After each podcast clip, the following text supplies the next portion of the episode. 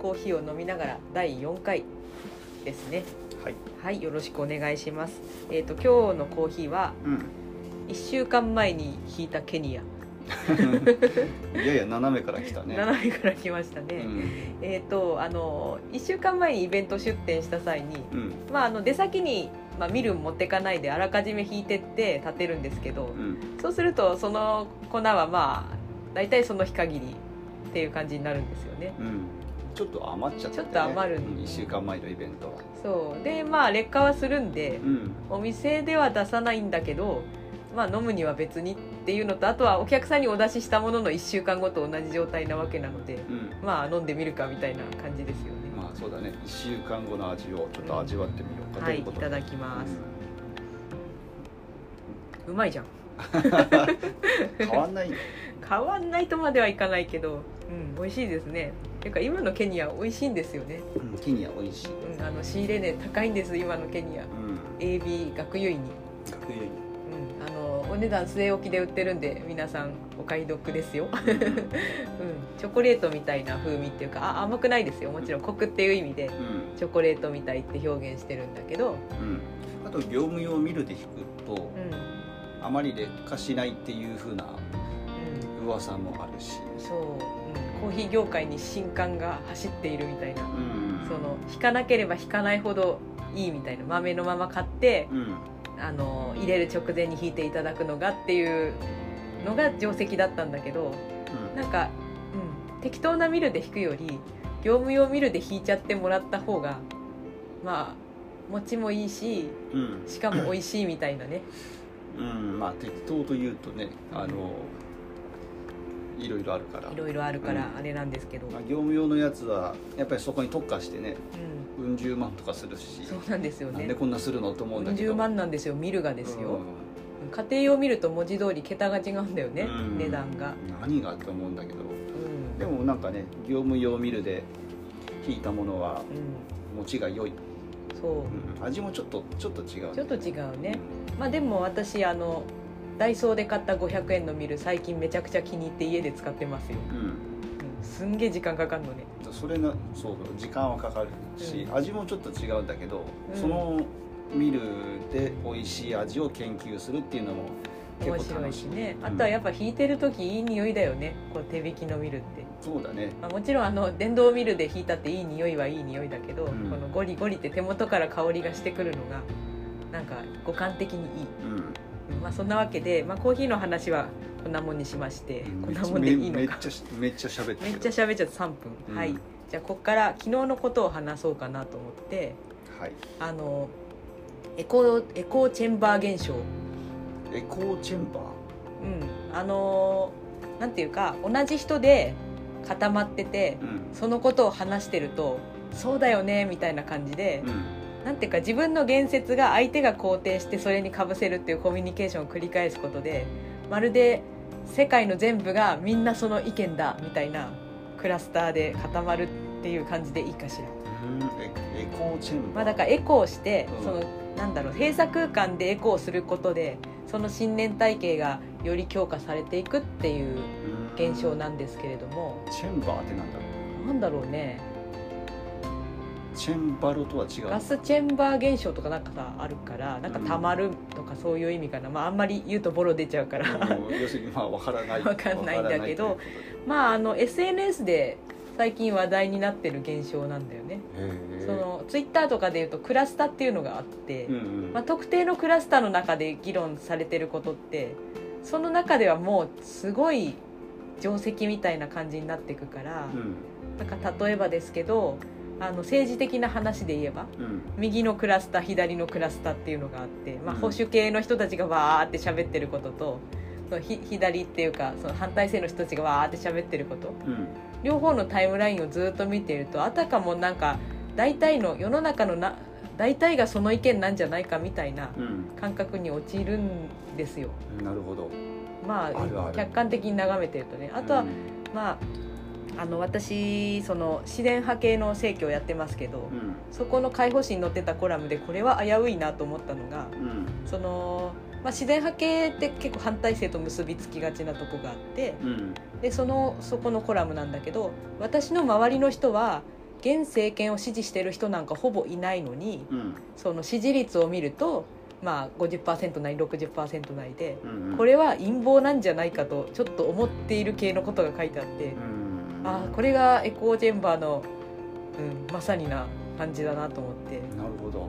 その人本気で思ってんだよねそうやって。自分の周りはもう全員反体制だから。うんうん。だから世論調査で出てくるそれっていうのはあの間違ってるみたいな。うん実感としてそう思っちゃうというの分かんないでもないんだけどね、うん。うん。まあだから外の世界の人と交流しないっていうのはそういうあの客観性を失うっていうのがあるわけ。気持ちいいんだけど、そういう感じか。うん、でそそれをねあのオンラインの同窓会っていうのがあって、うん。あのって言っても高校の同窓会じゃないです。あの思春期保健指導者研修会っていうのに私参加してきて、うんうん。去年。コーヒー屋なのに何やってんだよって感じですけどあの性教育周りの研修会に行ってきてうんああれかな東京行ったやつ？東京行ったやつです。なんかの2日間ほどいない時がそうですね。あの、うん。出張する夫をほっぽって2 日間行ってきたやつで、うん。まあ、年に1回やってるから、うん。まあ、その同窓生っていうのがいて、うん。まあ、3年合同ぐらいでやってすごい面白かったんだけど、うん。まあ、あの性の話もしますけどあの、まあ、世の中の話とか人々の心理の話とかに必然的になっていくんですけど、うん。まあ、それでエコーチェンバーっていう話が出てきてなるほどね。でそれをあの最近そのなんていうかトレンドというか、うん。うん。あのまあ、現象になってるので聞いて面白かったのが「地球は平らだって知ってる?地球は平らだ。知っているよ、地球は平らだっていういう歌を歌ったうん。シンガーがいてうん。で僕は地球が平らだって信じてるみたいのをうんうんガチ信じてる層っていうのがうん。本当にいっぱいいるらしくって、うんこの現代にですよ。うんうん。うん、でななんだか英語だからタグ忘れちゃったけど、うん。地球は平らだみたいなタグがあってう、ん。でそのクラスターの人はマジ信じてんの、へえ。うん、だからそれもエコーチェンバーの例なんだけど、一回お話ししてみたいね。そうそう。なんかあのやっぱリテラシーやばくないかなとか思うじゃない？一般的に、うんでも逆に言うとう地球が丸いのを見たわけじゃないから、んうん。あのまあ、ある意味疑問としては正しい感性かもしれないんだけど、うん。うん、ただいろいろな検証が必要だよねそれにあたってさ、うん。悪くないけどね。うん、まあ悪くない。その周りからい周りから言われたことをうそのまま知知ったつもりになっているよりもん、うん、まあちょっと疑ってかかるっていうのそういうのを元来反知性というらしいんだけど、反知性主義。うん。だけど本当にマジ検証しないからうん。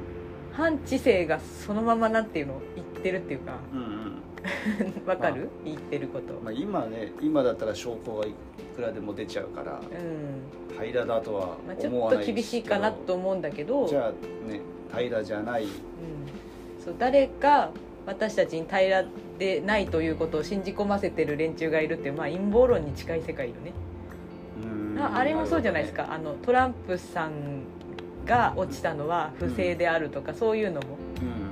うん、なんかあのアメリカにも2チャン日本の2チャンネル、まあ、今5チャンネルだけど、うん。に当たるサイトがあるらしくって。うんうん。なんかそこで流行ったのとトランプ陰謀説を信じてるクラスターってなんかアメリカとあと日本にいっぱいいるんだなるほどね。うん、だやっぱり属しているとうん。自分も中にいるからこう、まあ、客観的に見見る視点がなくなっちゃうんだろうねきっと。うん。うん、そうなんかねあのリテラシーの問題ではないらしいですね。リテラシーってうんなんだっけ？あの物事を解読する力っていうの読み解く力ですね。うん。何かを見た時にそれを見て判断する力のことをリテラシーっていうんだけど、うんうん。だからその地球が平らな件で言えば、まあ、パッと考えつくのが科学リテラシーやばいみたいな話だけど、うん。まあ、それもあるんだろうけど多少は、うん。うん。でもそのエコーチェンバーとあとは何かなと思うんだけど私は不信感の問題かなって個人的には思ってるんです。うん。周りの世界へ、そうだね。信頼しない。うん、疑うみたいな感じ。疑う。そうあの、まあ、こんなことを私外から言ってますけどう私その真っ只中にいた体験をすごく持っててんうん。あのースピリチュアルと自然派うん。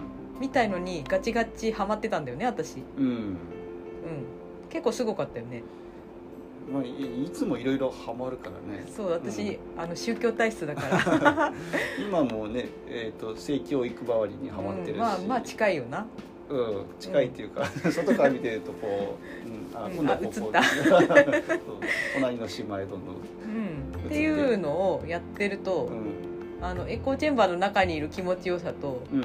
あの私一応あれじゃんあの学歴上はさうん。理学修士うん。なわけ科学リテラシーないと困っちゃうんだけど、うん。まあスピもハマるっていうか今もそもそも占い師だしうん。あとは何でしょうね。一番私が今悔いていることは、うん。反ワクチンにちょっと染まったことがあること。そうなんだ、ん。そうなんだってじゃなくて食いてるんだっていうのがそうなんだ、なんか悔いてるね。うん。うん。あのちょっと空いちゃったんだよね。あの、うん。上一番上の子なんだけどまあハマった時期は半年ぐらいで短かったから。うん。うん。あのーあとはあの生まれたばっかりの頃とかめっちゃネット調べて、うん。うんあのーこのワクチンが危ない情報にちょっとドキドキしながらでも今打たないと打てなくなっちゃうんだよなこのワクチンっていうのをすごい天秤にかけて、うん。うん、打ったんだけどね。うん。であのー、1年え半年ぐらいか。半年ぐらいこの1歳に打つワクチンってやつを遅れちゃったの。うん。でもあの害がないっていうかうん幸い全部打ち終わったんだけど、そう俺も頑張って連れてったもんな。うん、あの頑張って連れてったのは私の反対を押し切ってとかじゃなくてあもちろん。普通にあの連れて行ってもらったっていう意味であの、うん普通に1歳児が大変だったというエピソードなんですけど、なんかね俺基本エコーチェンバーに染まらないタイプでうあっちゃんの方はねそういっぱい考えちゃってでそのエコチェンバーっていうかその反ワクチンにハマった人の気持ちがすごくわかるのはうん。不安。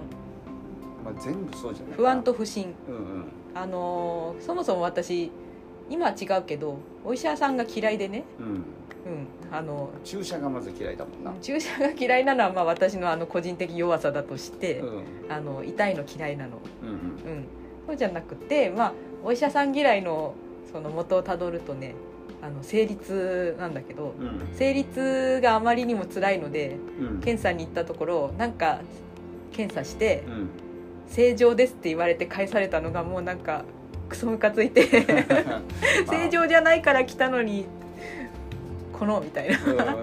そっから医者嫌いが始まって。そうなんだね。そうだから西洋医学を信じなくなったのはそこからでしたね、っていうのがあってだから基本医者っていうのは信頼ならないものだという信念体系が私の中にあって、うんうん。うん、でなんだろうね、まあ、世の中の言う通りにしてて良くない目にあったみたいなうん。のがあるから、うん。うん割と世間体に縛られる方だから、うん。そういう辛い思いしてきたからもう世の中全体に不信感があって、まあ、その上に反ワクチンっていうのが微妙に親和性があったんだよね。うんうん。こう世の中っていうのはあなたを騙していてうん。本当はこっちが真実でこれが分かってるあなたの方がすごいみたいのがうん。私に合致しちゃったんだよな。うんそう。科学リテラシーどこ行ったみたいな感じで。うんうんまあ科学リテラシーってなんだろうって感じだけど。うん。まあそれで、うん。まあ、結局いろいろ考えて、うん、あのまあリスクとベネフィットっていうんだけどうん。あのワクチンを打ってダメな点っていうか、まあ、リスクのある点とうん。利益のある点を天秤にかけたらうんそうだよなと思ってうん。まあ全部打ちましたけどね、うん。でその時にやっぱし自然派界隈っているのよ育児クラスターに、富士クラスターうん、なんかまあ一定数その、まあ、不安と不信っていうの。うん。うんそれを持った人が子供っていうものをきっかけにその界隈に入るっていうのはまあ構造的にあるなと私は思っていて、うん。うん、でやっぱ反ワクチンからぬ抜ける抜けるというかあやっぱワクチン打とうみたくなってうん。でその反ワクチン気味の人とコミュニケーション取るとまあトラブりますよね。うーん。トラブルんだ。トラブルねえ トラブル。ーちょっとあれだね大変だね。大変うん。だけどそっち側の気持ちもわかる。うんうん。で私すげえいろいろ考えた上でうん。ワクチン打つことにしたっていうとやっぱなんかなんていうの？騙され側に来ちゃったみたいな信念体系が向こうにはあるしうんうん。それはそれで尺だしみたいな駆け引きがあってうん。あのあれだよ。反原発も近い構図だよ、うんうん、反原発のさ人のイベントうちの店でやったことがあったんだけどうん。うんもうもう時効だからいいかなと思うんだけどすげえ前なんですけどね。